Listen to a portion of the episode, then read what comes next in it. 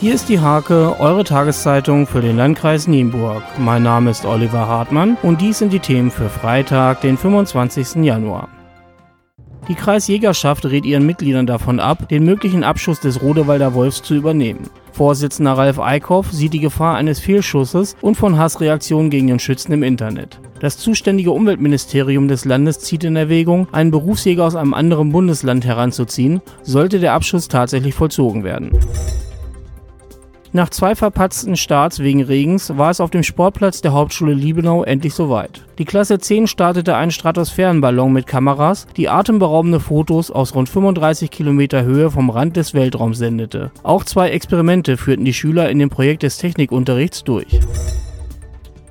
Die Nienburger Oberschule ist als Schule ohne Rassismus, Schule mit Courage ausgezeichnet worden. Patin ist die SPD-Bundestagsabgeordnete Maja-Lisa Völlers. Die Urkunde zur Auszeichnung wurde in einer kleinen Feierstunde übergeben, die mit einem Auftritt der Hip-Hop AG garniert wurde. Das Zentrum Zivil-Militärische Zusammenarbeit der Bundeswehr in Nienburg wird in diesem Jahr erheblich aufgewertet und multinational. Am 1. Oktober wird das Zentrum zum multinationalen Simic Command Nienburg umbenannt. Das erklärte der Standortälteste der Clausewitz-Kaserne, Oberst Joachim Miller, beim Neujahrsempfang der Bundeswehr. Der Stolzenauer Landfrauenverein wird in diesem Jahr 70 Jahre alt und dieser runde Geburtstag soll gebührend gefeiert werden. Dazu haben die Landfrauen ein vielfältiges Programm auf die Beine gestellt, das unter dem Motto Alles unter einem Hut steht. Nach fast zehn Jahren verlässt Pastor Sigmund Kricheldorf die Steierberger St. Katharinenkirchengemeinde und geht in den Ruhestand. Ein Schwerpunkt des Seelsorgers war die Kinder- und Jugendarbeit. Die Verabschiedung erfolgt am Sonntag um 15 Uhr mit einem Gottesdienst und anschließenden Empfang im Gemeindezentrum. Zum Sport.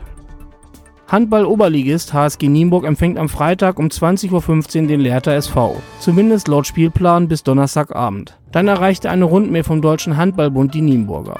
Die Ansage zugunsten des WM-Halbfinals zwischen Deutschland und Norwegen, ebenfalls am Freitagabend, sind Ansetzungen möglichst zu verlegen. Dem kommen die Nienburger nach.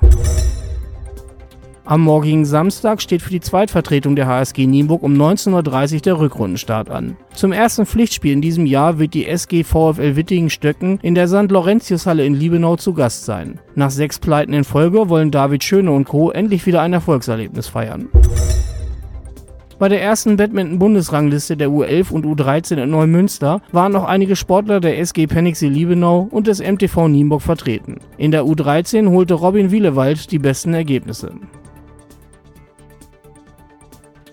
Diese und viele weitere Themen lest ihr in der Hake am Freitag oder unter www.diehake.de.